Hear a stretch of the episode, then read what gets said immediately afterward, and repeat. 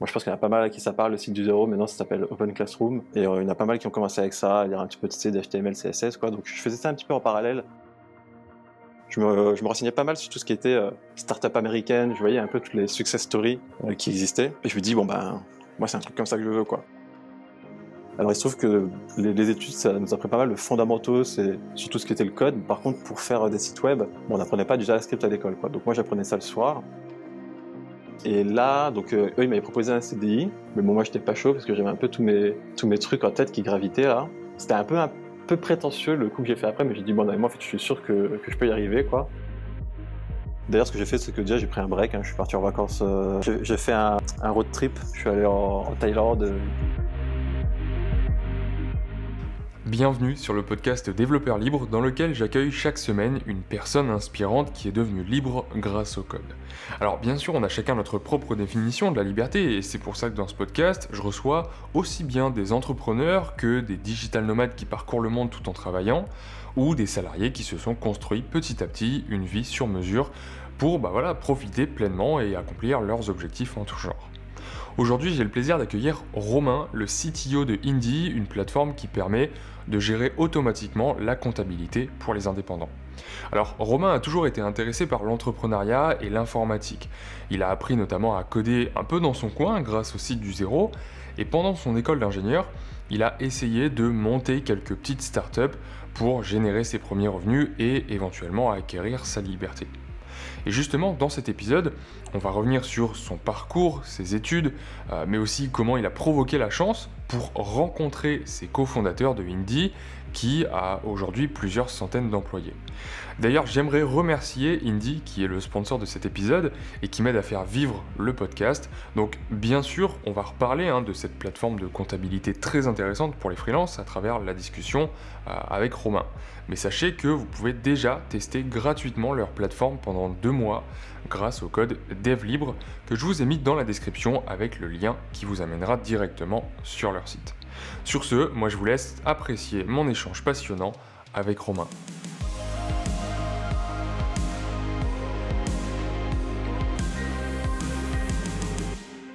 Salut Romain, merci d'avoir accepté l'invitation pour un nouvel épisode de ce podcast. Bah écoute, ce que je fais d'habitude avec tous mes euh, invités, c'est que je leur euh, propose directement de se présenter et euh, d'expliquer comment ils pourraient se définir aujourd'hui. Eh ben, salut Quentin et merci de m'avoir invité pour le podcast. Alors, pour la définition, alors aujourd'hui, hmm, moi ce que je dirais, c'est que je suis un master of none. C'est un peu l'impression que j'ai aujourd'hui après avoir fait plusieurs années dans dans la startup, dans l'entrepreneuriat. C'est-à-dire que je suis un peu un expert dans rien, mais je suis touche à tout, quoi. J'ai vraiment réussi à, bah, moi, je t'expliquerai plus en détail quand je ferai un peu le parcours depuis les études, mais euh, du fait de un peu la casquette de cofondateur, moi, j'ai dû faire un petit peu de dev, un petit peu de produit, euh, j'ai dû faire du support client, donc du care comme on, comme on dit ici, et c'est pas mal parce que ça, enfin, rentrerai un peu plus dans les détails après, mais ça t'ouvre pas mal de, de compréhension sur euh, bah, qu'est-ce que tu fais quand tu fais un produit, ce genre de choses. Et bon, après, tu vas voir, j'ai évolué dans, plein de rôles différents. Euh, Aujourd'hui, exactement, donc moi, je me vois comme un développeur. Donc ça, c'est vraiment mon métier, ce que je suis. Et aujourd'hui, même si j'ai un rôle, comment dire, par exemple, on, met l'étiquette VPT, donc euh, pour euh, Vice President of Technology, parce qu'on aime bien les startups avoir des petits noms comme ça. Euh, bah, en fait, au fond, je suis un développeur, quoi, et je fais du code, de l'architecture, et j'essaie de faire le meilleur produit possible, quoi. Ouais, donc tu vois, la petite casquette un peu, bon, VPT, tout ça, et ça, ce que je veux dire, c'est que moi, je suis en binôme avec le VP Engineering, donc lui qui va s'occuper un peu de la partie management, et moi, je m'occupe de toute la partie technologique, architecture. Voilà, ça, c'est vraiment ma définition d'aujourd'hui. Ok, Et euh, bah, est-ce que tu peux revenir un petit peu sur, sur tes études? Alors, je crois que tu as fait une école d'ingénieur.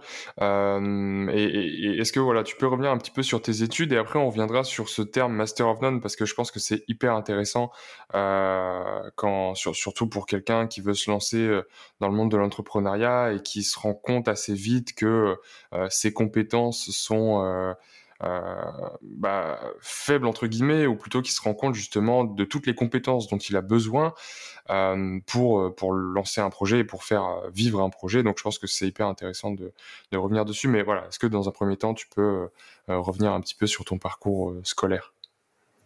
Carrément. Et en plus, bah, ça va. a des choses qui vont un peu s'expliquer via, le parcours en plus. Euh, donc moi, parcours scolaire assez classique. Donc, euh, bon, je sais que ça a changé maintenant, ça me donne un petit coup de vieux, mais c'était en bac S, quoi, parce que je savais à peu près déjà ce que je voulais faire, que je voulais me diriger vers tout ce qui était un peu sciences dures, euh, et j'étais intéressé par tout ce qui était start-up technologique. Euh, je crois que c'est en, je crois que c'est au lycée où j'ai commencé à coder avec le site du zéro. Donc ça devient un petit peu flou dans mes souvenirs maintenant, mais moi je pense qu'il y en a pas mal à qui ça parle, le site du zéro. Maintenant ça s'appelle Open Classroom. Et euh, il y en a pas mal qui ont commencé avec ça, à lire un petit peu de C, d'HTML, CSS. Donc je faisais ça un petit peu en parallèle euh, le soir, parce que je mets bien, c'est des trucs qu'on pouvait euh, bah, faire tout seul, sans ressources, coder des petits trucs, voir des choses qui fonctionnent. C'est un peu la puissance du code. On peut pas faire une centrale nucléaire chez soi, mais on peut, on peut coder des petits trucs, quoi.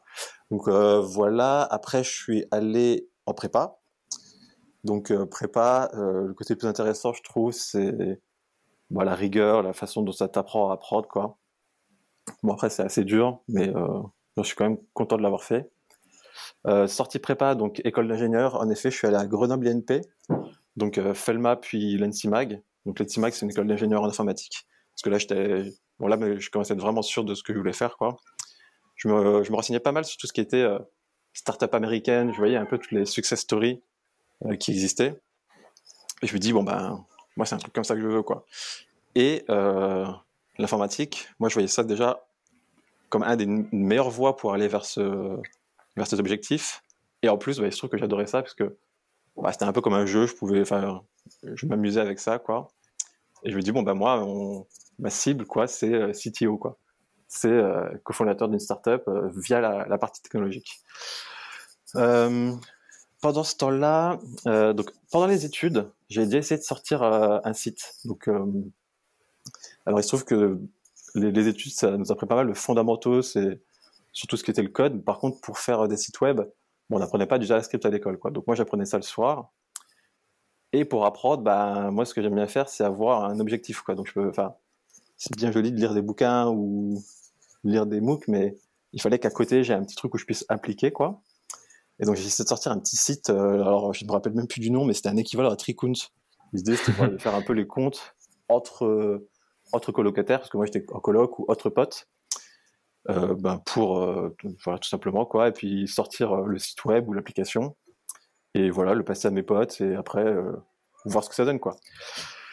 Alors il se trouve que ça a été un peu un raté quand même. Alors j'ai réussi à faire le site, mais alors pour le distribuer, c'est là que je me suis rendu compte que bâtir ça allait. Par contre après distribuer, même à mes potes, hein, même même avec le entre guillemets, tu vois le Love Bunny, Hmm. bah ça n'a pas fonctionné quoi. Genre, euh, ça n'a pas pris du tout. Bon bah du coup j'ai un peu un peu démotivé, j'ai laissé ce projet de côté quoi. Euh, donc j'ai terminé mes études. Donc là j'ai eu euh, mon bac plus 5 quoi. Après les études donc j'avais donc j'avais fait mon stage et là donc eux ils m'avaient proposé un CDI mais bon moi j'étais pas chaud parce que j'avais un peu tous mes tous mes trucs en tête qui gravitaient là et euh, c'était un peu un peu prétentieux le coup que j'ai fait après, mais j'ai dit bon, moi en fait, je suis sûr que, je peux y arriver, quoi. Et donc j'ai refusé. Je ai dit bah je vais, me concentrer. Maintenant, je vais faire que ça parce que j'ai du temps. Et je vais monter euh, le site que j'avais envie, qui s'appelait Dream Coacher. Je fais un petit aparté sur ce site que j'ai essayé de lancer juste après mes études. Dream Coacher, c'était un petit site pour aider les gens à réaliser leurs rêves. Parce que ce que j'ai noté, c'est qu'en fait, on est plein de rêves. Et avec le temps, avec, euh, bah, tu laisses passer un peu les, années et tout, tu te fais un peu prendre dans le, le, flux de la vie et il y a pas mal de rêves que tu accomplis pas, quoi. Et euh, bah, l'idée, c'était d'avoir une sorte de boîte à outils pour un peu rappeler les gens ce qui s'était mis. Donc c'est une sorte de mélange de toolbox avec agenda et avec un réseau social. Parce qu'en fait, pour après te motiver, pour trouver la motivation, l'idée c'était de trouver des gens qui avaient le même rêve que toi, euh, faire des petits groupes et que les gens ils se motivent quoi. Ou dire ah tiens moi euh, si j'avais envie de monter l'Everest, je trouve que dans mon, peut-être que dans mon cercle social, le premier, mes potes, bah, eux, ils n'étaient pas du tout sur ce rêve-là, et du coup, bah, ça m'amenait pas dans un cercle vertueux pour, euh, pour y arriver, quoi. Hmm. Et voilà, ce qui, ce qui peut être tout à fait acceptable. Là, tes potes n'ont pas forcément les mêmes rêves que toi. Mais via ce petit site-là, bah, tu trouvais des gens aussi motivés que toi. Et puis tu dis, ah bah tiens, moi, c'est bon, j'ai acheté mes crampons, euh, moi, j'ai pris mon billet, enfin, je ne sais quoi. Et hop, tu coches des cases, et ça se trouve, il y a un mec qui a fait une checklist que bah, il a fait l'effort de le faire, ou il y a un mec qui a déjà fait le rêve avant toi, toi c'est en public, tu peux le voir, alors tu, entre guillemets, tu forques. tu copies-colles la checklist et hop, ça te motive et ainsi de suite, ainsi de suite. Quoi. Ok. Bon, c'était euh, le petit pitch, quoi. et alors après, le côté business, tu vois, c'était facile, c'est de dire, bah attends, moi j'ai les rêves des gens, euh, à partir de là, c'est super simple, euh, je peux vendre euh, de la publicité, quoi. Hmm. Alors, j'ai passé quand même six mois dessus. Euh, alors, je me suis rendu compte que déjà, j'étais pas si fort en code, parce que quand on commence à faire un gros produit comme ça, si on n'a pas un peu tous les réflexes d'architecture, en fait, t'es ton propre ennemi, et six mois plus tard, le code que tu as fait, s'il n'est pas bien architecturé, tu commences à plus le comprendre Ouais. et tout. Donc ça, je me suis dit, ah ouais, en fait, enfin, je suis, je suis pas très bon techniquement, finalement. Et pareil, en fait, moi, j'étais à fond là-dedans, et du coup, j'étais avec des œillères, et par contre, la partie euh, aller tester auprès des clients, faire un MVP, faire le plus petit produit, le vendre, tout ça, moi, j'avais pas non plus tous ces concepts. Hmm. Et du coup, j'étais en train d'essayer de réaliser la grosse Bertha d'un coup. Et bon, en fait, je me suis un peu grillé parce que euh, j'ai voulu tout faire tout seul. Trop compliqué, quoi. Donc euh, là, ce que j'ai retenu, c'est bah, finalement, t'es pas si bon. Et tout seul, c'est super dur. Il y a plein de compétences que t'as pas, quoi. Ok, et je pense que ça peut être hyper intéressant de, de s'attarder un peu sur ces deux, euh, ces deux expériences. Donc le premier site que tu as essayé de monter, euh, le, le- clone de Tricount, on va dire, et, euh, et ce deuxième site où là c'était peut-être un petit peu plus sérieux que le premier. Euh, donc le premier site, tu nous as dit, voilà, j'ai réussi à faire quelque chose techniquement et je me suis rendu compte que très vite le distribuer, bah, c'était hyper compliqué. Et tu as eu un petit peu le problème avec le deuxième site. Euh, Qu'est-ce que tu as qu'est-ce que tu mis en place, que ce soit pour le premier ou, le deuxième euh, essai, qu'est-ce que tu as mis en place pour, euh, pour essayer de, de, promouvoir ce site? Alors, on, pourrait appeler ça un peu du marketing, même si je sais pas si à, ce- à cette époque-là, tu, tu avais conscience de ce qu'était le marketing parce que tu étais un peu focus sur la technique. Mais voilà, qu'est-ce que qu'est-ce que tu as mis en place? Est-ce que tu as essayé des choses qui n'ont pas marché? Ou est-ce qu'au contraire, tu étais tellement dans le flou que bah, tu savais même pas quoi essayer, tu vois Et, et qu'est-ce que ça t'a appris, ces deux expériences-là? Du coup, il y avait un peu de tout. Il y avait, il y avait certainement du flou, genre, des notions que j'avais pas, mais il y avait aussi un petit peu de prétention, dans le sens où, euh, bon, en fait, je, je pense que je minimisais certains, certains aspects, comme tu dis, du marketing. Et je me disais, non, en fait, le produit, il peut se vendre tout seul, quoi. Hmm. Ce qui est vrai dans une certaine mesure, mais un petit coup de pouce, quand même, ça, ça fait pas de mal. Dans le premier cas, moi, je, enfin, bon, le premier cas, c'était un petit projet perso, hein, c'était vraiment pas un truc sérieux. Donc, je m'étais juste me baser en disant, bah, de toute façon, je vais réussir à bien à le, pas à le vendre, mais à le faire utiliser par mes, mon, mes cercles, mon cercle social proche, quoi. Ouais.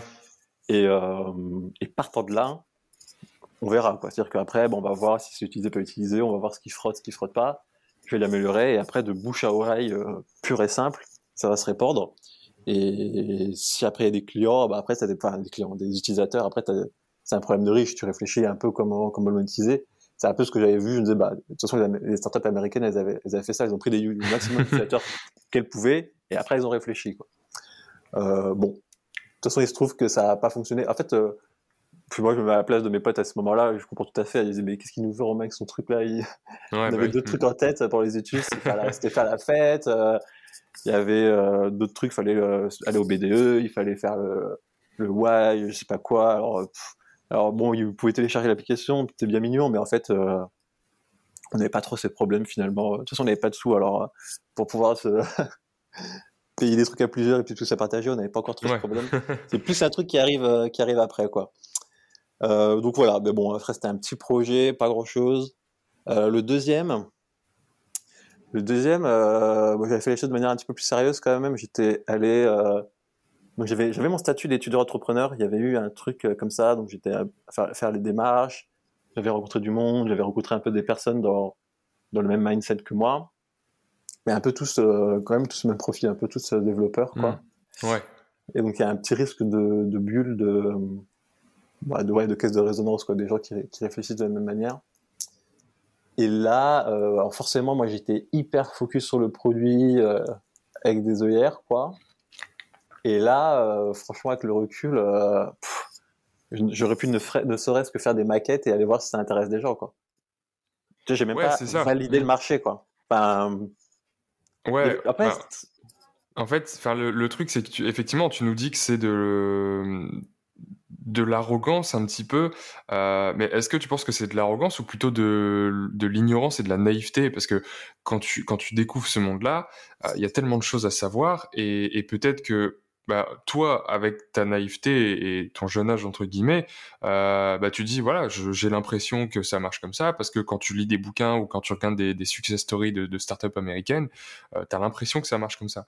Donc, tu vois, est-ce que c'est pas justement de la naïveté et, euh, et, tout simplement parce que tu n'avais pas assez de, connaissances euh, et de culture dans ce milieu-là et après, peut-être que en, en, rencontrant des gens, là, tu t'es rendu compte que, bah oui, euh, le plus important, c'est pas au final le, produit, mais c'est de tester l'idée.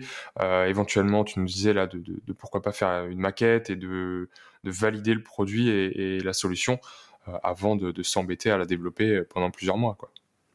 Oui, alors forcément, il y avait la naïveté. Je pense qu'il y avait un petit côté aussi de vouloir un petit peu forcer les choses. J'avais envie de, en fait, j'avais envie de faire ce projet. Hmm. Je dis ah tiens ça il me, porte un peu. Enfin, j'ai eu l'idée, mais aussi euh, le concept bah, c'est un truc qui me parle et tout, donc j'ai vraiment envie de le développer, j'ai envie qu'il existe, quoi. Et euh, au-delà de dire, bah, je, vais, je vais gagner ma vie avec et je vais faire de l'argent. Et spoiler, il existe. Hein. j'ai trouvé des, j'ai, trouvé des trucs. Enfin, à l'époque, j'avais rien trouvé, mais j'ai trouvé des trucs euh, maintenant qui existent. Et donc, finalement, tu vois, j'étais pas le seul à avoir l'idée quand même. Euh, mais force, oui, après, donc, il y avait de la naïveté. En rencontrant d'autres personnes, j'ai compris plein de choses. Et en tout cas, définitivement, c'est une leçon de ce truc-là. C'est, je me suis dit, bon bah là, euh, je vais plus faire un truc tout seul quoi. Je, next euh, prochaine fois, euh, bah, je vais m'associer, euh, je vais trouver des cofondateurs qui viennent compléter un peu toutes ces choses que j'ai pas. Et c'est sans doute la meilleure chose qui est restée de cet essai quoi. Ok. Et, et pourquoi, euh, pourquoi, pourquoi spécialement t'associer avec quelqu'un et non pas justement donc parce que le problème à, l'heure actuelle, enfin à, ce moment-là, euh, c'est qu'il te manquait des compétences, des compétences ou des connaissances. Et euh, quand il te manque des compétences, bon bah moi personnellement je vois deux solutions, c'est soit je vais les acquérir moi-même, soit je m'associe avec quelqu'un qui les a déjà. Pourquoi le choix d'une solution par rapport à l'autre?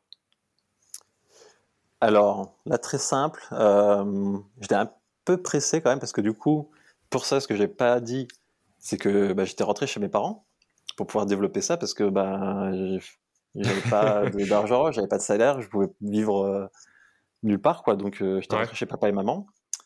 Et au bout de quelques mois, quand même, tu sais, après tes études, j'avais quoi? J'avais 22, 23 ans. Bon, j'avais un peu envie de bouger quand même. Hmm. Euh, là, réapprendre tout ça, ça va prendre beaucoup de temps. J'étais pas sûr de, vouloir y investir. Enfin, c'était un peu risqué d'investir ce temps-là. D'ailleurs, ce que j'ai fait, c'est que déjà j'ai pris un break. Hein. Je suis parti en vacances euh, trois mois. J'ai fait un, un, road trip. Je suis allé en, Thaïlande et j'ai bougé là-bas, quoi. Ok. Histoire de voilà d'avoir une bonne séparation. Hmm. Et après, ce que je me suis dit, euh, voilà, déjà, il faut, faut que tu bouges de chez papa et maman, quoi. Il faut que tu ailles te, faut voir des gens et tout ça. Euh, du coup, il faut que tu gagnes un peu d'argent parce que pas le choix. Et là, ce que je me suis dit, c'est, euh, bah, je vais aller à Paris, quoi. Parce que Paris, c'est, c'est l'œil du cyclone, euh, c'est un peu là où ça se passe et je suis sûr de, de rencontrer les bonnes personnes. Bon, du coup, euh, Paris, toujours pas d'argent, je dis, bon, bah, il, faut, il me faut un boulot. Tant qu'à faire, j'ai envie d'apprendre, enfin, j'ai envie de, de, de parfaire le métier, quoi. J'ai envie de, au moins savoir un peu déjà comment ça se passe à l'intérieur du startup. Donc j'avais déjà sélectionné, je dis je veux travailler dans une startup. Ouais. Je veux voir comment ça se passe de l'intérieur. Et surtout, bah, le métier de dev, euh, en fait, il me manque aussi des années d'expérience, quoi. Donc, bah, tout simplement faire dev dans une startup. Et ça, bah, coup de bol, euh, c'est très recherché, quoi. Donc, j'ai pas cherché longtemps. J'ai trouvé un boulot. Donc, c'était euh, chauffeur privé, qui était renommé Captain, qui a été renommé euh, Frida, je crois.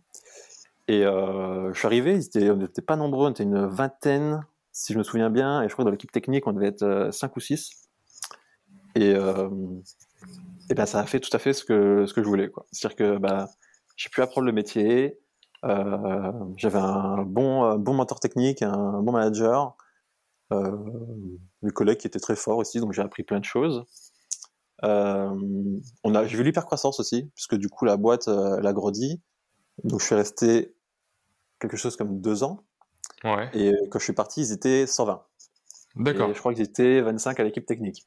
Donc j'ai vu euh, qu'est-ce que qu'est-ce que ça faisait de voir débarquer des gens, de voir les équipes euh, grossir, de voir une équipe qui est devenue plusieurs squads, etc. Donc toujours très intéressant. Puis moi, j'avais un œil sur, sur un peu tout le monde, tu vois, toutes les interactions qu'il y avait entre le CTO, les lead devs, hmm. entre les devs, les devs entre eux, tu vois, ce qui se disait, qu'est-ce qui marchait, qu'est-ce qui marchait pas.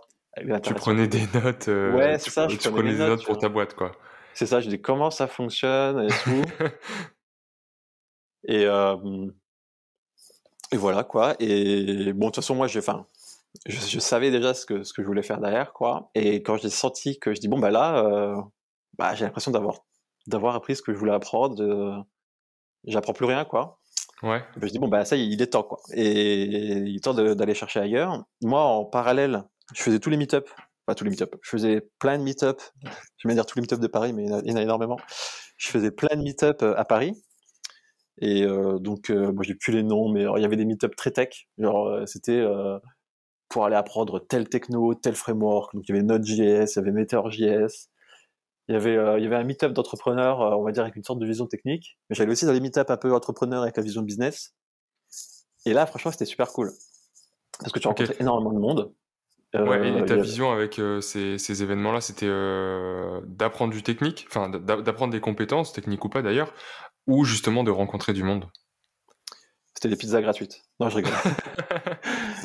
euh, c'était, en fait, c'était les deux hein, quand même. Je, j'allais parce qu'en fait, j'aimais bien écouter des trucs, apprendre des choses, mais je vais pas mentir, c'était aussi une sorte de veille de dire, euh, ouais, si, je rencontre des mecs cool, euh, bah let's go quoi. Hmm. spoiler, c'est ce qui s'est passé. Hein. Donc, euh, donc j'ai réussi un peu sur les, enfin dire sur les deux objectifs quoi. Donc voilà, je faisais meet-up, j'apprenais des choses hyper intéressantes et j'ai rencontré des mondes et j'ai rencontré plein de monde qui qui voulaient lancer des boîtes. parce que du coup, inversement, il y a plein de il y a plein de business, enfin de business, de mecs business qui cherchent des développeurs et qui vont à ces meet-up aussi. Ouais. Et j'en ai rencontré, et puis il y en a que je sentais pas trop, tu vois. Je me disais, ah, bah, ouais, il a une bonne idée, mais je sais pas. enfin, tu vois, je me vois pas bosser avec lui, quoi. Ouais. Et euh, bah, jusqu'à ce que je rencontre euh, Com et Pablo. Donc, c'était, bah, c'est mes cofondateurs. Euh, et euh, eux, ils étaient, donc, ils, donc, ils, avaient, ils étaient déjà ensemble, quoi. Ils avaient déjà leur idée. Et du coup, ils me pitchent le truc. Et, euh, et Com est très fort en, en pitch. Euh, écoute, il me, il me convient bien. Et en plus, au-delà du pitch, moi, ce que j'écoutais, c'est, tu vois, j'analysais un peu la personne. Ouais. Ok, comment ils sont, c'est, c'est, ça, c'est quoi à peu près leurs valeurs, euh, est-ce qu'ils sont sympas, est-ce que j'ai envie de bosser avec, euh, est-ce qu'ils m'ont l'air brillants, moi, ce que j'avais, tu vois, j'avais dit, ah, tiens, j'ai envie de bosser avec des personnes qui me motivent, quoi. Et, euh, j'avais ressenti beaucoup d'énergie, quoi. Et du coup, j'ai eu confiance. Et bah, quand ils m'ont proposé, bah, j'étais chaud, quoi. Et donc là, j'ai fait le jump. Donc, euh, démissionné donc, de Captain pour aller vers euh, Georges, ça s'appelait George Tech à l'époque. le robot comptable. Et, euh, et là, c'est trop marrant parce que du coup, bah, c'est, enfin, je sais pas comment décrire, c'est un peu comme, euh, un peu cliché, mais c'est un peu comme ce qu'on dit dans les, je sais pas, les séries ou les films où tu es à trois, euh, on était en sous-location, de sous-location d'une startup on avait juste notre petite, euh, notre petite pièce là où on avait une table et quatre chaises. Ouais, c'est la série euh, Silicon Valley, quoi. Ouais, c'est ça. Enfin, c'est ça, c'est marrant. du coup, en France, à Paris, quoi, donc euh, avec les dimensions qui, vont avec. On avait le, soleil qu'on avait à la pièce, il était qu'en reflet du bâtiment blanc qu'on avait en face, qu'on sur la cour. Et on avait froid l'hiver, on avait trop chaud l'été. mais c'était, marrant, quoi. Du coup, on était hyper focus tout cela à développer le produit. Donc Pablo et moi, on développait le produit. Donc là, c'est ce que je disais, vraiment la casquette développeur pure, quoi. Hmm. Euh, et, comme il disait, euh, bah, tout le reste, quoi. C'est-à-dire qu'il euh, appelait des, leads, il faisait le produit, il faisait l'analyse, il faisait le business, etc. ça nous arrivait quand même, nous, aux développeurs, de temps, de répondre sur le, enfin, en support client, quoi, sur, sur le chat. Ce qui est, et je le souligne, hyper bien, parce que quand tu es développeur, tu as vite fait de, perdre un peu pied sur, euh, sur le produit, sur ce que tu fais, faire de la tech, faire de la tech. Là, répondre au client, tu comprends le besoin du mec. Quoi. Ouais, ça permet de voir où sont les problèmes. Ouais, voilà, tu as, le thermomètre du produit dans la bouche du client, quoi, et tu dis, ok, bah en fait, euh, en fait c'est ça son problème à lui. c'est hyper clair, quoi. Tu dis, bah attends, je vais, je vais faire l'interface qui va bien, je vais, je vais compléter la doc. Euh, hmm. Enfin, je vais faire, je vais écrire le produit pour que ce soit plus clair, je vais, je vais faire l'algo qui va, qui va bien. Enfin, je vais faire cette partie-là, avoir cette partie-là parce que, bah, en fait, moi, je pensais que c'était important, mais c'est pas moi qui suis de la situation, dans leur situation. Et en fait, eux, ce qu'ils ont besoin, c'est ça. Donc, en fait, ils te, ils te font la roadmap, quoi. Ouais. et euh, justement, est-ce que euh, avant avec les, deux cofondateurs, enfin voilà, à, quel stade était le, projet quand tu t'es euh, quand tu t'es quand as commencé à, t'associer à, eux? Est-ce que justement il y avait déjà toute cette réflexion de savoir qui est le persona, quel est son problème et, déjà un embryon de, de, solution à ce problème, ou est-ce que c'était encore très vague? Non, alors du coup quand alors le, le temps qu'on se rencontre et surtout le temps que j'ai perdu le mot là. Quand tu fais une démission, tu passes un certain temps dans la boîte d'avant. Euh, ouais, là. Euh... Ouais, tu sais, les trois mois là. Ouais. Euh, c'était trois mois. conventionnelle. Ouais, donc euh, c'est ce truc-là. Et donc ces trois mois ont été très très longs parce que du coup, euh, j'ai l'impression qu'ils qu pouvaient avancer sans moi et, et sans, moi. Ouais.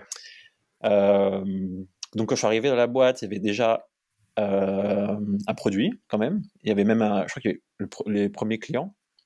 Donc Stripe était branché, on avait une interface, on avait euh, un back-end et euh, la base de données, le modèle. Bon, c'était et justement moi je venais pour euh, apporter un petit peu plus d'architecture, de de tests. moi je rappelle il n'y avait pas de tests, je il faut qu'on rajoute des tests. Et, voilà donc aider sur vraiment la partie tech et la rendre plus scalable et mettre toute l'architecture quoi. Bon, on était tous les deux, si je rentre un peu dans le détail du dev, Pablo et moi, on est tous les deux full stack, quoi. Et euh, lui, il a une meilleure euh, appétence, on va dire, euh, un peu UX, UI. Et moi, j'étais un petit peu plus dans, dans l'archi, aller faire les index, mettre, dire, on va faire le modèle comme ça, ce genre de choses, quoi. Ok. Surveiller les slow queries. je dis, ah, la base, attention, faut pas faire trop de queries comme ça et tout. ça vous arrive, mais non, mais elle est là pour ça à la base, pourquoi pas enfin, Bref, c'est plein de petites discussions comme ça. Et puis, et à ce moment-là où on est à trois, tu vois, c'est bah, du coup, à la pause déjeuner, bah, tu parles du produit. Euh, on avait un tableau blanc à côté, on était en train de faire le modèle à ce moment-là.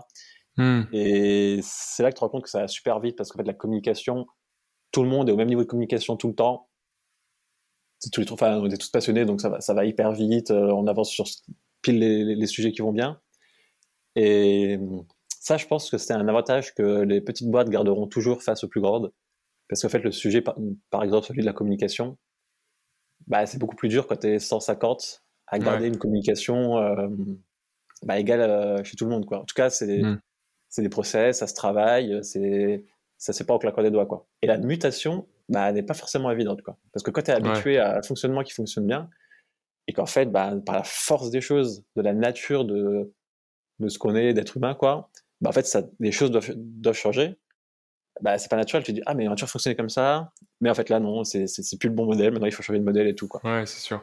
Et justement, par rapport à cet avantage de, de la communication, parce que vous étiez que trois, euh, est-ce que tu, tu as l'impression, est-ce que tu penses que c'est euh, un, coup de chance ou parce que voilà, tu as, trouvé deux associés qui avaient euh, la même manière de communiquer que toi donc, est-ce que il y avait vraiment un, matching entre vous trois, ou est-ce que tu penses que sans euh, spécialement avoir fait d'efforts, enfin, et déjà, est-ce que du coup, tu as, fait cet effort de, bien comprendre qui ils étaient avant, de bien comprendre leur manière de communiquer, de s'exprimer, et, est-ce que au, bout d'un moment, tu t'es dit, ah bah, ok, là, je sens que ça match, parce que certes, on a la même vision, mais on, on a aussi la, la même façon de communiquer, et du coup, comme je sais que la communication c'est important, voilà, je, donne entre guillemets mon feu vert. Euh, alors je dirais pas que j'ai été jusqu'à analyser ou tu vois, de faire ça de manière très formelle, parce qu'en fait, euh, la façon dont ils s'est rencontrés, c'était pas un entretien, c'était enfin. Oui, oui. Mm. on s'est vu au bar, quoi, on a pris une bière, donc ça pouvait être, euh, ça pouvait être vu comme un entretien, mais c'était fait de manière beaucoup plus informelle. Et euh, moi, c'est juste, c'était une intuition, tu vois. Je dis, ah, je, le, je, le, sens bien, quoi. Tu vois, après avoir parlé, puis tu sais que tu, tu vois si quand tu parles en vrai, ça va très vite hein, de, voir si tu arrives à parler avec la personne ou si tu sens que tu te dis, bon, bah, finalement, on part pas sur le même sujet, on n'a pas les mêmes délires ou on n'a pas les mêmes rêves et tout, quoi. Donc, je vais pas dire, euh, je, moi, je suis pas un mec qui euh, analyse le même fond, j'étais juste en mode, bon, je le sens bien. Et, et au, fond aussi, tu vois, c'est une période de, la vie où je me dis, de toute façon, qu'est-ce que je risque, quoi. Enfin, je suis jeune, célibataire, dev, tu peux, tu peux retrouver du boulot en claquant des doigts. C'est facile, tu veux lancer un truc, c'est maintenant. De toute façon, c'était, j'arrêtais pas d'essayer depuis, depuis que je suis sorti d'études. D'y aller, c'est reparti, mais cette fois, cette fois c'est la bonne. c'est la bonne. Les trois, quoi. Donc ils vont, ils vont compléter mes défauts. Ok. Ok, top.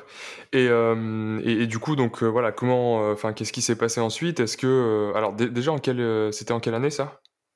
Alors, que je dise pas de bêtises, c'était en 2016. Ok. Ouais, 2016. Et, et, après, voilà, comment comment s'est effectuée cette croissance? Enfin, en fait, si, je te dis ça, c'est parce que je, je, connais plus ou moins la suite. donc, je sais que, que ce projet-là a, a, quand même bien abouti.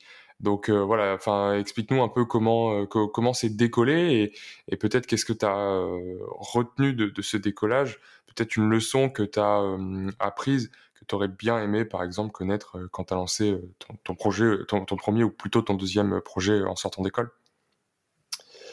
Alors, alors du coup, ce, qui s'est passé, c'est que bah, trop on a complété le produit. on a réussi à faire une première levée de fonds et ça, forcément, bah, ça te donne euh, la possibilité de pouvoir recruter des personnes. Et c'est là qu'il y a un, entre guillemets un vrai décollage parce que, alors du coup, première levée, donc là, il y a vraiment de l'argent sur le compte. Tu te dis, ah ben tiens, on peut commencer à recruter des personnes. On arrive à recruter des personnes, ce qui est quand même pas facile, surtout à Paris, quoi. Et euh, en plus, euh, tu recrutes pas n'importe qui parce que les premières personnes de la boîte, tu sais que c'est tes futurs piliers de la boîte. Mmh. Mais on a eu de la chance, on a trouvé les, après beaucoup d'entretiens, on a trouvé les bonnes personnes. Ça, c'est hyper important. Hein. Donc, je pense le trouver les bonnes personnes, euh, c'est déjà un peu une leçon de la deuxième tentative, mais même là, au sein d'une boîte pour la croissance, c'est hyper important. Donc, ça mérite qu'on y passe du temps. Et euh, donc la boîte grandit, donc euh, plus de clients, plus de plus de recrutement. Donc euh, on recrute des développeurs, on recrute au support client. Toujours à Paris. Et hum, là, à un moment, on décide aussi de déménager à Lyon. Donc ça, plusieurs, euh, je pense qu'il y a plusieurs critères, il y a plusieurs aussi, euh, en fonction des personnes de la boîte, tout le monde n'a pas la même vision. Moi, je vais parler pour moi, quoi, pas forcément euh, pour la boîte. Moi, j'avais ce côté un peu de, bon, bah, à Paris, entre guillemets, j'ai eu ce que je voulais. Hmm. Et maintenant, je, commence à avoir un peu plus les défauts de la ville et j'ai moins les, avantages, quoi. Donc euh, le métro, euh, l'immobilier où tu peux vivre, enfin dans, pas des super conditions, quoi. Et moi, je suis quelqu'un qui est un peu amoureux de la montagne, du ski, euh, du parapente, toutes ces choses. Et c'était très compliqué de faire tout ça à Paris. Et là, maintenant qu'on avait bah, la boîte, le fondateur, l'idée, c'était lancé et tout. Il y a eu l'idée de déménager, donc on avait plusieurs villes potentiel une fois qu'on avait réussi à convaincre les gens qu'on allait déménager. Lyon et euh, Bordeaux. Bon, finalement, ça a décidé pour Lyon parce qu'on s'est dit qu'on pourrait plus facilement recruter des gens là-bas. Moi, ça me rapprochait des montagnes, donc ça m'arrangeait bien quand même.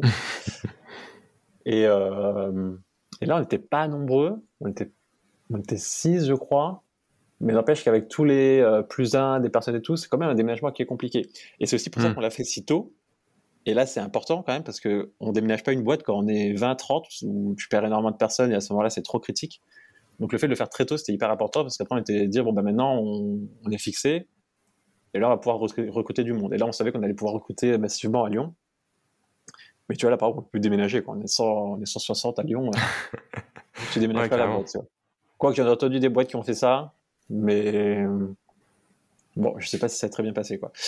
Et euh, du coup, voilà, donc déménagement. Donc, déménagement, euh, moi, je pars en éclaireur, parce qu'on n'a pas tous déménagé en même temps. Donc, moi, j'ai été euh, avec mon petit bâton de pèlerin, et puis je suis allé à Lyon, et j'ai, on a mis les, ouvert les premiers bureaux. Donc, pour les bureaux, tiens, petit conseil au passage, nous, on passe par tout ce qui est prestataire, qui, qui t'offre un peu le bureau clé en main. Ouais. Donc, t'arrives, t'as le Wi-Fi, t'as, as tout qui est installé, donc t'arrives avec ton ordi, tu ouvres ton ordi, tu te connectes au Wi-Fi et tu taffes. Hmm. Je pense que c'est hyper important. Enfin, moi, c'est mon avis, je pense que c'est important d'avoir ça parce que, tu, ok, tu payes un premium, mais euh, au moins tu peux te focus sur ce qui est important. Quoi. Et ce qui est, important au début, c'est de développer ton, produit, euh, t'occuper de tes clients, et pas de savoir si euh, le Wi-Fi fonctionne, de savoir s'il il y a tout ce qu'il faut en immobilier, etc. Ouais. Donc, donc voilà, petit, petite, petite astuce. puis là, on recrute, hein, on, la boîte grossit. ça se fait de manière assez linéaire quand même, je dirais. Alors après, la, la, porte de la linéaire change à chaque levée de fonds, mais, euh, mais ça se fait quand même de manière linéaire. Moi, je me suis mis pas mal dans le recrutement. Donc, euh, c'est ce que je disais là, ça rejoint un peu le Master of None. C'est que du coup, donc, j'étais un peu développeur, des clients, j'ai fait un peu de produit aussi, parce qu'à un moment, comme il n'y avait pas le temps de tout faire, donc euh, bah, moi-même, je devais aller bah, lire dans le BOFIP, dans le bulletin officiel donc des finances publiques, comment ça fonctionne la comptabilité. Je dis, OK, tu, je lis la loi, je vais essayer de la coder. Et là, j'ai aussi pris la casquette de recruteur, chose que j'avais jamais fait, quoi. Ou c'est le fameux mec qui envoie des messages sur LinkedIn et que personne ne répond. Ben voilà, je, je, suis aussi passé par là. ok. Euh, à téléphoner euh, donc euh, à différentes personnes et tout. Et euh, bon, il se trouve que j'ai donc j'ai créé l'exercice, j'ai vraiment créé tout le process. Euh, donc je faisais faire, euh, nous on avait un process où donc je contactais la personne, je lui expliquais ce que c'était, si elle était motivée, je lui faisais faire l'exercice, puis des briefs techniques euh, au bureau euh, ou en remote. Mais là on passait un peu de temps sur le test, on parlait vraiment technique. Et après dernier entretien final sur la motivation et l'humain et les valeurs. Quoi.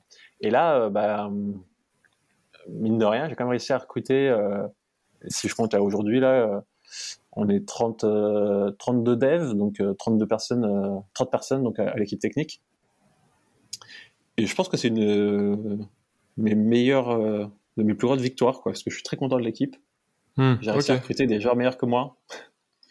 Et ça, c'est, je pense, c'est hyper important. forcément, ça m'a un petit ça prend du temps hein, de recruter. Donc, ça m'a un petit peu éloigné de, la tech, de l'architecture, tout ça. Mais bon, en fait, en gros, quand t'aimes, tu comptes pas et tu fais ce qu'il faut pour la boîte, quoi. Et, ouais, c'est ça. Euh, et du coup, ça rejoint le Master of None où, tu, nous disais que euh, du coup, cette expérience, bah, forcément, euh, elle t'a obligé, sans que ce soit forcément une contrainte pour toi, mais elle t'a obligé à, aller chercher des connaissances ailleurs, des compétences ailleurs, des compétences de recruteur, des compétences en compta, enfin voilà, en, communication éventuellement. Enfin, c'est vraiment ce qui a fait que euh, là où dans une grande boîte ou, peut-être dans une start-up, mais euh, euh, où tu avais moins cette casquette de cofondateur, bah, tu, tu, serais resté avec cette casquette très technique et tu aurais peut-être eu moins d'occasion d'apprendre de, des compétences annexes, alors que là, bah, tu étais, au cœur du truc et tu étais obligé d'y aller. Tu étais obligé d'aller chercher des, des, nouvelles casquettes à droite à gauche si tu voulais que les choses avancent. Bah ouais, c'est clair. Et en plus, la différence, c'est que bah, dans une boîte, bah, du coup, tu es limité à ton rôle. Euh, alors, il y, en a, pour qui c'est parfait et ça convient tout à fait. Hein. donc, c'est pour ça que euh, c'est pas, pas pour tout le monde de, de, de l'entrepreneuriat et des startups. Mais moi, j'avais envie de ça, quoi. Et la différence par rapport à, comment dire, aller chercher les compétences alors que tu n'en as pas forcément besoin tout de suite et tu te dis, bon, bah, c'est pour plus tard bah franchement c'est la motivation quoi. C'est hmm. si tu dis bon bah je vais aller faire mon petit MOOC et comme ça je sais que dans deux ans peut-être euh, ça me servira. Bah tu vas pas mettre euh, du cœur à l'ouvrage euh, de toute façon tu vas oublier d'ici là. Alors que là tu dis bon il faut que je fasse ça quoi. C'est c'est un peu le c'est humain quoi. Donc tu as un objectif à très court terme tu, tu, tu veux l'atteindre. Donc ouais tu vas aller lire un petit un petit blog par-ci par-là mais tu vas pas non plus faire un MOOC qui dure trois semaines et tu te lances quoi Hmm. Et, après, tu apprends sur le tas. Et je pense que ça a plus de valeur. En tout cas, ça a fonctionné pour moi, quoi. Donc, euh, je m'autoriserai pas à parler pour tout le monde. Mais en tout cas, moi, je sais que j'ai appris plus vite à ce niveau. Ouais, ok, trop bien. Euh, super. Alors après, est-ce que justement tu peux nous parler un petit peu de, ce que fait cette boîte? Parce que euh, tu, nous as, brièvement dit que tu avais dû te plonger euh, de manière assez sévère dans la comptabilité. je pense que ça peut être important de, bien comprendre ce que fait la boîte qui a été renommée hein, depuis, et tu pourras nous en parler un peu plus. Mais bien comprendre ce que fait la boîte, et je pense que ça pourra aussi bah, éclairer les auditeurs sur euh, les, compétences qui sont nécessaires, parce que bon, certes, c'est une startup, mais euh, une boîte, elle a une forme et un fond. Euh, toi, mm. c'est la forme startup, et après il y a le fond qui, enfin, donc la forme startup va te, demander des, certaines compétences, et, après peut-être que le fond va t'en demander d'autres ou des compétences spécifiques. Enfin voilà, parle-nous de, ce que fait un peu la boîte et, en quoi ça a joué sur les compétences qui, qui t'ont été requises. Yes. Euh, alors j'ai quand même parlé ouais, de, la, de la base qu'on fait pour que tout le monde puisse comprendre. Et après, enfin, du produit. Et après, j'ai aussi un peu parlé de la boîte, à savoir comment on fonctionne entre nous et c'est quoi nos valeurs. Du coup, le produit, donc c'est une application SaaS qui va automatiser la comptabilité des indépendants. Donc, dès le début, donc nous, on s'est attaqué au début tout ce qui était profession libérale. Et l'idée, c'est que il y avait pas mal de personnes qui faisaient ça eux-mêmes et qui perdaient énormément de temps. Donc nous, je me rappelle des interviews clients qui disaient bah, Moi, je perds des week-ends sur ma comptabilité. Euh, pire, il y en a qui faisaient des erreurs. Donc, euh, ils devaient revenir sur leur compta ou ils pouvaient se prendre euh, des. J'ai plus le nom exact. Enfin, ils avaient des malus financiers. Mmh. donc, on s'est dit Ok, bon, bah. Ça, c'est sûr que ça s'automatise. Enfin, on, on sent qu'il y a une grosse partie qui est automatisable. comment ça fonctionne? Donc, en fait, la personne, elle va se connecter donc à. Alors, j'ai appelé Georges Indy parce que ça s'appelait Georges, on était renommé Indy, mais elle se connecte à Indy et en fait, on fait une synchronisation bancaire. Donc, la personne a, elle rentre ses identifiants bancaires. Donc, bon, là, ça passe par un, partenaire pour tout ce qui est euh, sécurité, qui a tous les agréments qu'il faut. Nous, on va récupérer toutes les transactions du compte pro. À partir de là, on peut faire une catégorisation automatique, donc qui est faite, euh, pour ceux qui connaissent, avec tout ce qui est machine learning. Euh, une fois que nous, on a pu catégoriser toutes les transactions, bon, il y a certaines où on peut avoir des doutes, et dans ce cas, on demande quand même à l'utilisateur de catégoriser dans la bonne catégorie, ce genre de choses. Euh, une fois que tout est catégorisé, on va via les algos cette fois-ci, donc là c'est pas du machine learning, c'est pas de l'IA, parce qu'en fait euh, les, règles elles sont très claires, elles sont écrites, elles sont écrites dans la loi. On a fait les algos qui vont bien et on sort l'alias fiscal.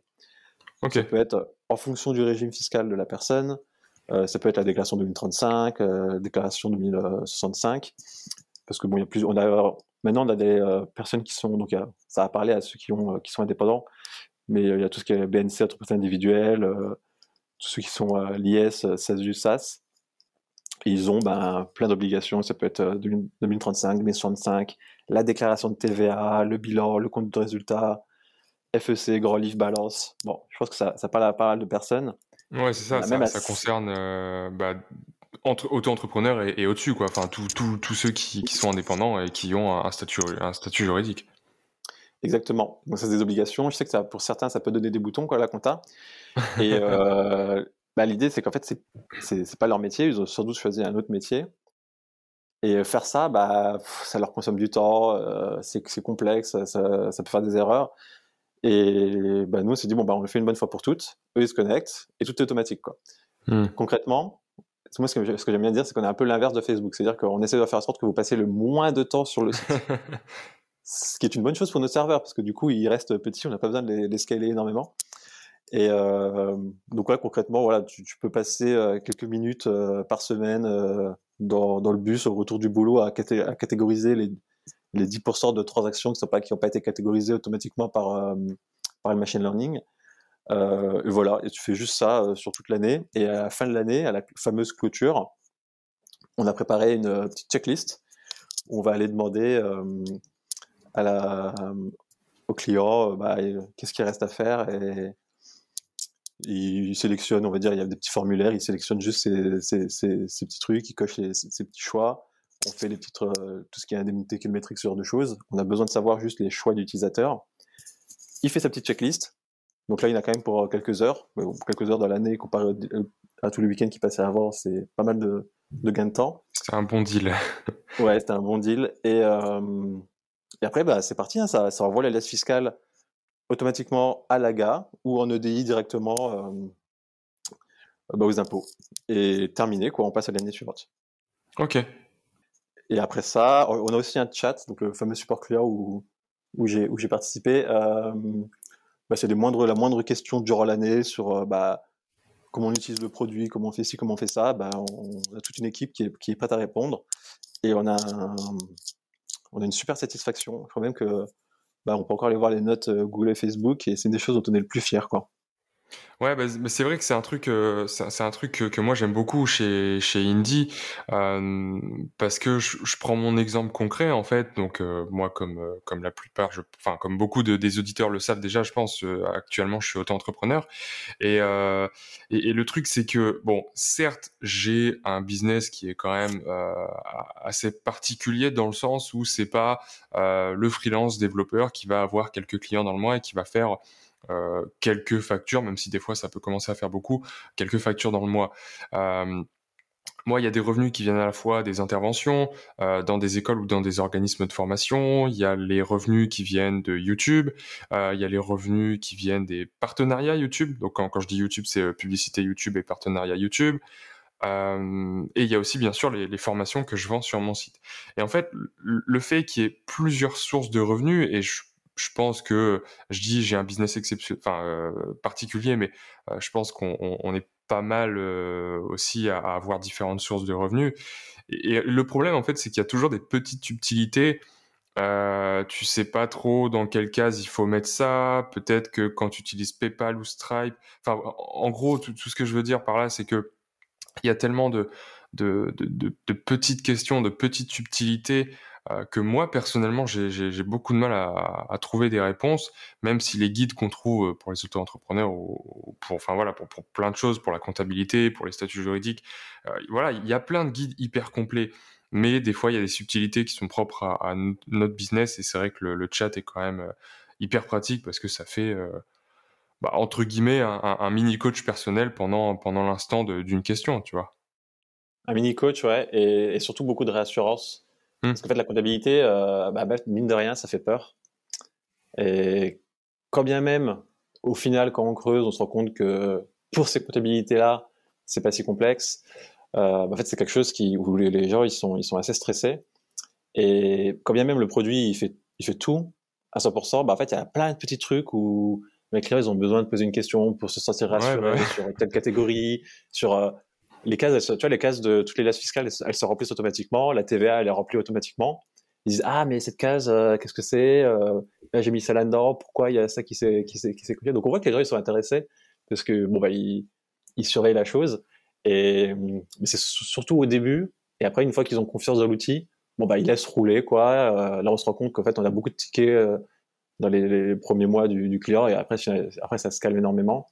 Parce qu'en fait, une fois qu'ils ont appris à, à, faire confiance, ils laissent le truc tourner. Puis après, ça devient presque un, un outil plus de, de, de, de, surveillance, de, bah, tu vois tes, il y a un dashboard où tu vois euh, un peu toutes tes recettes, tes dépenses, tu as plein de graphiques qui t'aident un peu à piloter ton, ton activité. Et ça devient un peu cette, ce compagnon qui t'aide à piloter ton activité, quoi. Et en plus, bah, toute la compta est automatisée, quoi. Donc au début, ouais, tu viens pour la compta, puis après, tu, tu suis un peu la machine, quoi. Ok. Et est-ce qu'il y a eu des, euh, des, des, des, pivots euh, assez euh, notables euh, depuis 2016 Donc là, on va dire la création de la boîte. Est-ce que, alors, je vais, je vais pas dire des pivots parce que, bah voilà, on a bien compris que le, le, le but principal de, de Indie a, a, toujours été plus ou, plus ou moins le même.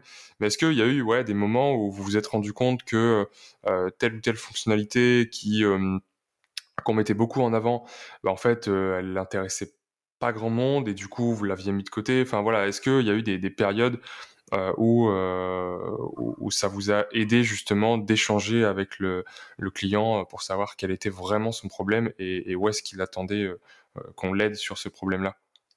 Bah, Le fait d'être en constante communication avec le client fait qu'on n'a pas eu besoin de faire des pivots, importants ouais. en tout cas. Parce qu'on est toujours euh, bah, on était constamment avec lui sur le chat, donc on arrivait à faire évoluer le produit vraiment euh, petit pas par petit pas vers la direction qu'il voulait. Euh, sur un peu les directions stratégiques, ce qui s'est passé, c'est bah, en fait on est surtout ouvert à de nouveaux clients. Donc euh, nous on était au début avec tout ce qui était euh, profession BNC et pas de TVA. Puis en fait on a beaucoup de clients qui nous demandaient la TVA, donc on a rajouté la TVA et en fait on a eu un produit un peu en, en oignon quoi. Enfin ouais. là où on a ajouté des couches, donc on a ajouté la couche TVA après, il y a des clients qui étaient dans un autre régime, avec d'autres déclarations. Ils utilisaient aussi la TVA, mais ils avaient besoin d'autres déclarations. Et donc là, hop, c'est parti, on a fait euh, le régime IS. Et donc, on a, on a dû ajouter des nouvelles déclarations. Puis, il y avait, ils avaient des autres besoins de pilotage. Donc, on a dû ajouter aussi des nouveaux graphiques pour le dashboard, genre de choses. En fait, le produit, il évolue comme ça, quoi. Il est en train de, on a commencé parce que, par la comptabilité qu'on jugeait la plus, la plus facile, la plus simple, parce que de toute façon, elle était universelle pour tous, et on a construit par-dessus, quoi. Et on construit par-dessus, et on construit par-dessus. Et là, on s'ouvre à bah, de plus en plus de clients, on fait de plus en plus euh, de déclarations différentes. Les, les celles d'avant, elles peuvent être réutilisées par ceux qui ont des déclarations plus complexes, et on vient souvent ajouter euh, celles, euh, celles qui manquent. Et en fait, c'est pas un pivot, mais du coup, ce qui est important maintenant dans la stratégie, c'est de, bah, de choisir les, les, bons combats, quoi. On va dire, est-ce qu'on fait telle déclaration, mmh. est-ce qu'on fait, est-ce qu'on fait telle petite feature. Donc, euh, ce qu'on fait, c'est qu'on prend tous les avis de nos clients et euh, bah, il y a une personne qui les traite, qui va les regarder une par une, qui va les, les catégoriser euh, et qui va dire, ok, bon bah là, ce qui est le plus demandé, c'est telle feature, c'est telle feature, ce qui nous permet bah, de d'aller les traiter. Et alors, on a toujours des clients qui sont déçus parce que bah, il y en a 4-5 qui demandent la feature X, et bon, comme il y, a, il y a 300 clients à côté qui demandent l'autre feature, bon bah on fait l'autre feature en premier, et puis ah mais moi ça fait euh, ça fait un moment qu'il remet ce petit truc là, ça, ça m'aiderait, puis et à un moment ça remonte parce qu'en fait bah, comme il y a plus de clients, finalement ça prend de plus en plus d'ampleur, et il y a un, beau jour ça se retrouve en haut de la pile et hop euh, c'est parti quoi. Ouais, carrément. Et c'est hyper intéressant ce que tu nous dis là parce que, euh, bah, en fait, on, sent qu'au final, vous, vous, n'avez jamais eu vraiment, euh, enfin, vous êtes jamais tombé dans ce problème de passer du temps, euh, investir du temps et éventuellement de l'argent dans le développement de, d'une ou plusieurs features pour se rendre compte après que bah, c'était du gâchis, quoi. Et, euh, et, je pense que c'est, un truc qui est hyper important euh, à, à garder en tête pour quelqu'un qui veut lancer un produit. Euh, je pense que ça, c'est valable dans quasiment tous les domaines, enfin en tout cas et surtout euh, dans, dans, le, voilà dans le monde de la tech où, où ton produit c'est une application ou un site. C'est vraiment de euh, faire en sorte de récupérer un maximum d'avis utilisateurs. Alors pour vous c'était, euh, on va dire euh, pratique. Alors je sais pas si ça a été réfléchi comme ça ou si c'est venu après et que vous vous êtes dit ah bah ouais mais en fait c'est, hyper intéressant d'ajouter ce chat parce que en plus de fournir de la valeur à nos clients, bah, ça nous euh, fournit de la valeur à nous, aussi parce que bah, voilà, c'est les retours clients, c'est des échanges qui sont euh, qui, sont euh, bah, de l'or au final. Mais euh, ouais, même sans ça et même si euh, euh, le, chat et, le support client, c'est peut-être une valeur moins intéressante en fonction du produit ou du service qu'on essaie de lancer, bah ouais, toujours garder en tête que les avis utilisateurs c'est hyper important et essayer de mettre des choses en place pour pour euh, bah, bah, mettre en avant en fait, enfin comment dire, pour pousser euh, les, utilisateurs à, donner leur avis et, à parler justement de, de leurs problématiques euh, avec le produit ou service quoi. Carrément. Et le chat, il, bah, il était là très tôt, hein, il était là au tout début du produit. Euh, et puis chapeau quand même à, à notre CIO com et VP Product euh, pour avoir su garder euh, le cap. maintenant c'est Amélie. Et euh, voilà, de, ils sont, ils sont bons en produit parce qu'ils ils arrivent à parfois un peu nous recadrer quand à la tech on commence un peu à partir euh, ah putain ça serait bien de faire ça ça ça ça ça non non attendez c'est pas ça que les clients ils veulent c'est ça quoi ouais. donc euh, voilà c'est y a une bonne symbiose quoi ils arrivent à, garder le cap et faire en sorte qu'on pousse dans la même direction quoi Ouais, ok. Et justement, en parlant de ça, est-ce que tu peux nous parler un peu, euh, alors peut-être très rapidement, des, des, nouvelles features qui sont euh, sur la stack en ce moment, qui vont être développées dans les, prochains, dans les prochaines semaines et les prochains mois? Et puis après, peut-être justement nous parler de, manière un peu plus euh, globale de la vision de, de Indie, euh, on va dire à, moyen, long terme, euh, quelques années euh, dans le futur. Alors, il faudrait que je check un peu les features que j'ai le droit de dire ou pas, parce que j'ai toujours peur d'annoncer un truc et finalement on fait, un, on fait autre chose avant et on va se dire Ah, ouais. j'ai entendu dire, euh, c'est toi qui a dit au podcast qu'on allait faire ça. euh, là, il y a une feature qu'on vient de, de faire, c'est la paye. Et donc, ça, c'est pour, euh, bah pour les, les, personnes qui ont besoin d'éditer des fiches de paye, euh, donc surtout côté euh, régime IS. Hmm. Donc, euh, c'est une feature qui a pris pas mal de temps et puis on est assez content de, de ce qu'on a sorti. Donc, il y avait donc ça, c'est maintenant c'est live, hein, les, les, clients peuvent le voir. Autre chose, c'est tout ce qui est euh, au niveau des, pièces justificatives. Donc ça, c'est tu peux prendre des photos, tu peux mettre des petits PDF sur toutes tes transactions, les assigner les transactions, et désormais elles ont la valeur probante. Donc euh, je vais pas rentrer dans les détails techniques, mais c'est une histoire un peu de une sorte de signature électronique qui permet de voilà de, de, valider comme quoi la pièce jointe euh, ben, elle fait office de valeur probante, ce qui avant était vraiment la pièce physique, donc ta facture, ton, ton, petit bout de papier, chose que du coup les gens devaient garder dans une sorte de boîte à chaussures mmh. quelque part en cas de contrôle. Et ben désormais ça se terminait aussi. vous pouvez jeter ça à la poubelle une fois que vous avez téléchargé ça sur Indie, ce qui fait toujours un petit peu d'espace en plus. Et, et voilà, donc ça maintenant la, la, valeur probante a été intégrée au produit, ainsi que le multi-justificatif. Tu vois, ça c'est typiquement un truc qui nous avait été remonté de nos clients. Nous, on avait mis une, une pièce jointe pour une transaction. Et en fait, il se trouve qu'une transaction, tu peux la subdiviser en plein de petites, euh, bah, en plein de petites subdivisions en disant, bah, ça, c'était euh, telle partie, telle partie, telle partie. D'accord. Et ben, en fait, ils doivent pouvoir assidier euh, plusieurs, plusieurs pièces jointes, quoi. Donc voilà, il y avait, il y a une autre, bon, ça c'est ma vision technique, j'allais dire, il y a une refonte de tel produit, mais du coup, le produit, ça se voit pas. côté dashboard, on commence à vraiment avoir un espèce de pilotage aux petits oignons avec euh, tous les graphiques de suivi que tu peux avoir. Donc j'invite euh, tout, le monde à aller ressortir euh, son, petit, son petit onglet pilotage. Vous allez avoir plein de, graphiques pour voir où vous en êtes au niveau de votre trésor, les retraits, les dépenses. Vous pouvez avoir plein d'indicateurs. Et sur les, les, futurs, donc là, je vais peut-être pas trop trop m'avancer parce qu'on en a pas mal en stock. Il y en a qui nous sont qui nous sont pas mal demandés et j'ai pas envie de d'annoncer quelque chose et dire que ça prend un peu de retard et tout. Euh, surtout que moi, je suis le premier en tant que CTO à dire non, non, mais ça va, on va pas le sortir à telle date, il faut qu'on le polish avant. Donc, euh, j'ai, j'ai pas m'avancer quoi. Ok. oui, non, non, bah voilà. Je, je, je, c'est un truc que je le dis, hein, mais. Non, non, mais c'est juste effectivement pour, euh, pour bien comprendre que euh, voilà l'outil, euh, même si ça fait déjà quelques années qu'il existe, il y a encore il y a encore beaucoup de de ah, d'améliorations et de fonctionnalités supplémentaires qui arrivent quoi. C'est sûr qu'on n'est pas en manque d'idées au vu de tout ce qu'ils vont monter. Et la vision, bah, c'est vraiment de faire de pouvoir faire 100% de la comptabilité de l'indépendant.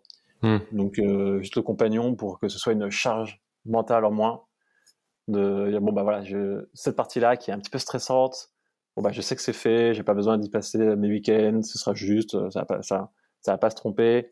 On, a des dizaines de milliers de clients sur lesquels les, les algos ils sont battle testés. Euh, donc c'est charge mentale en moins et et surtout bah du coup c'est du gain de temps quoi. Donc euh, hmm.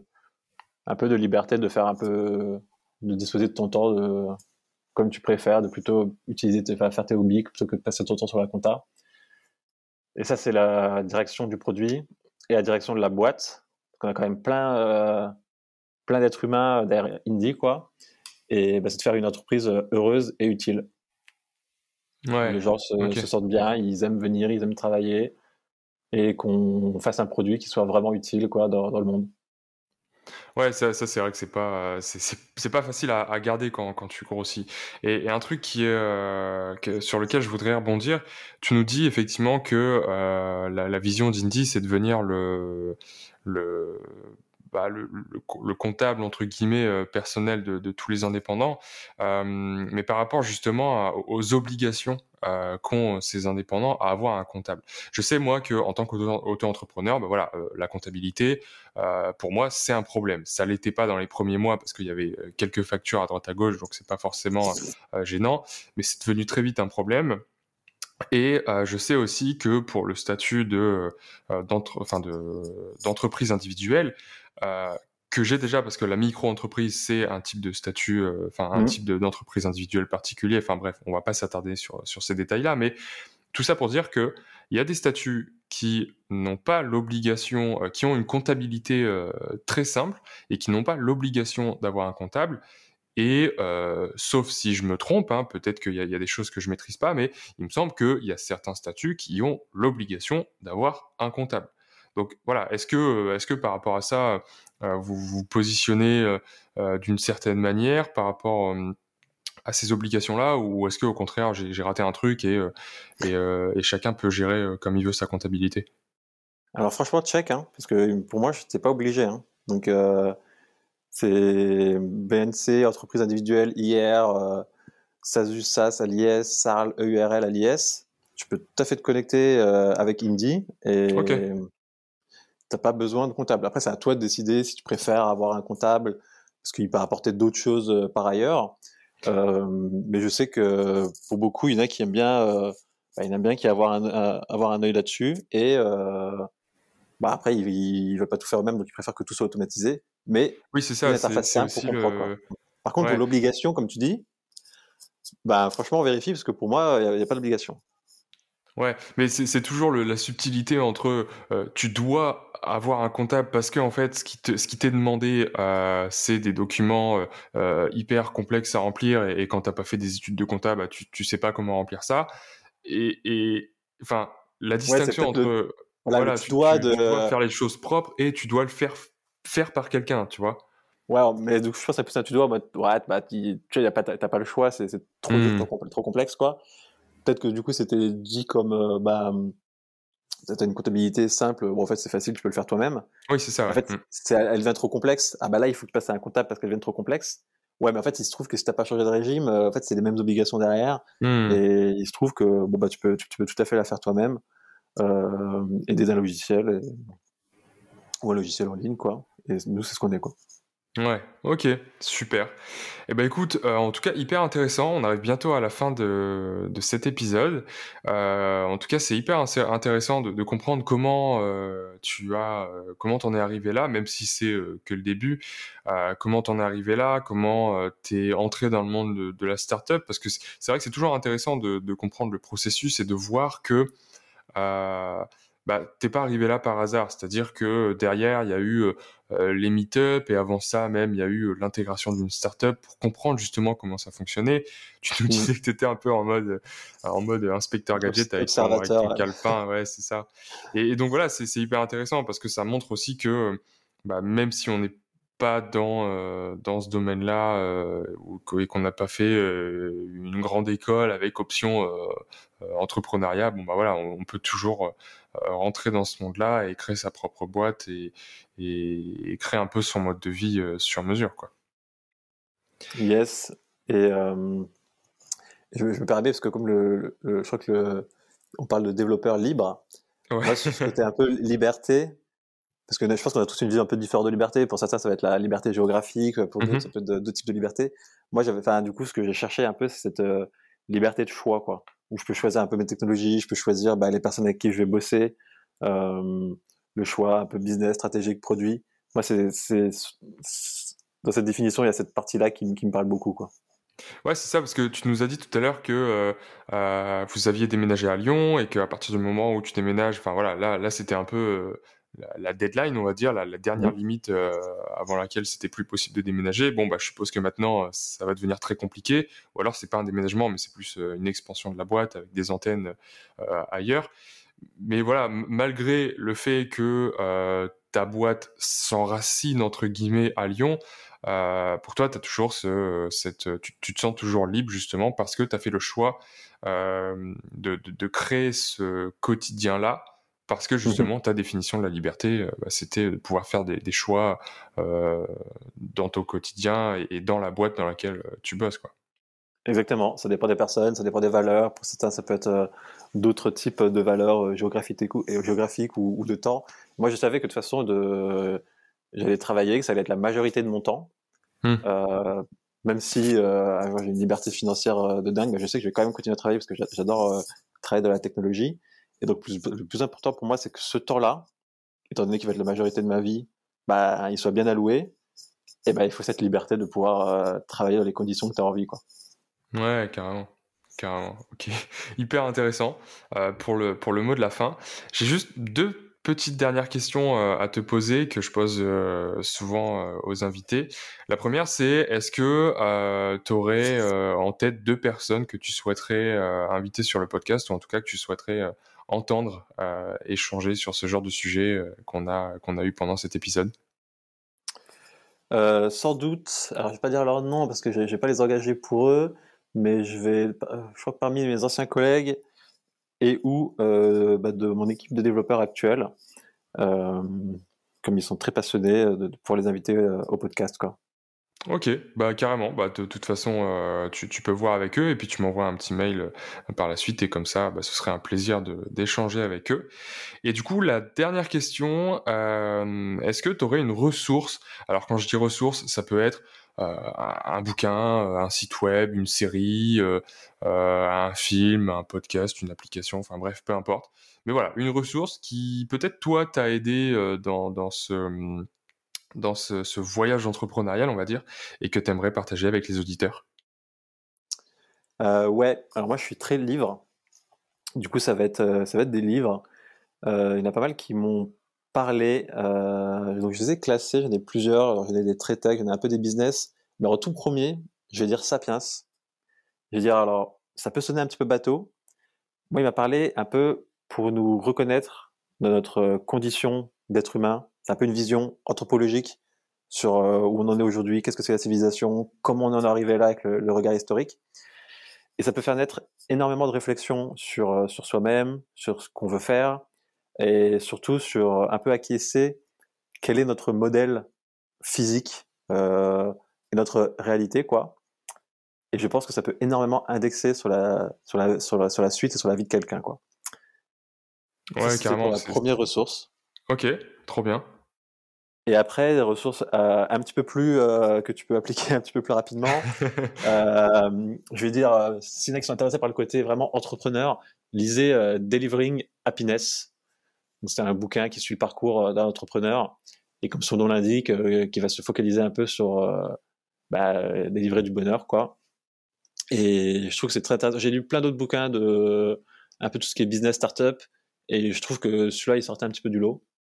Donc si vous êtes de ce côté-là, prenez celui-là. Et une note pour les développeurs, que ce soit en salariat, en freelance, quelque chose qui peut vraiment euh, changez votre carrière parce que je trouve qu'il y a des développeurs qui restent, euh, soit qui stagnent un petit peu euh, au niveau. C'est en fait, il suffit de pas grand chose pour vraiment être propulsé dans la next phase.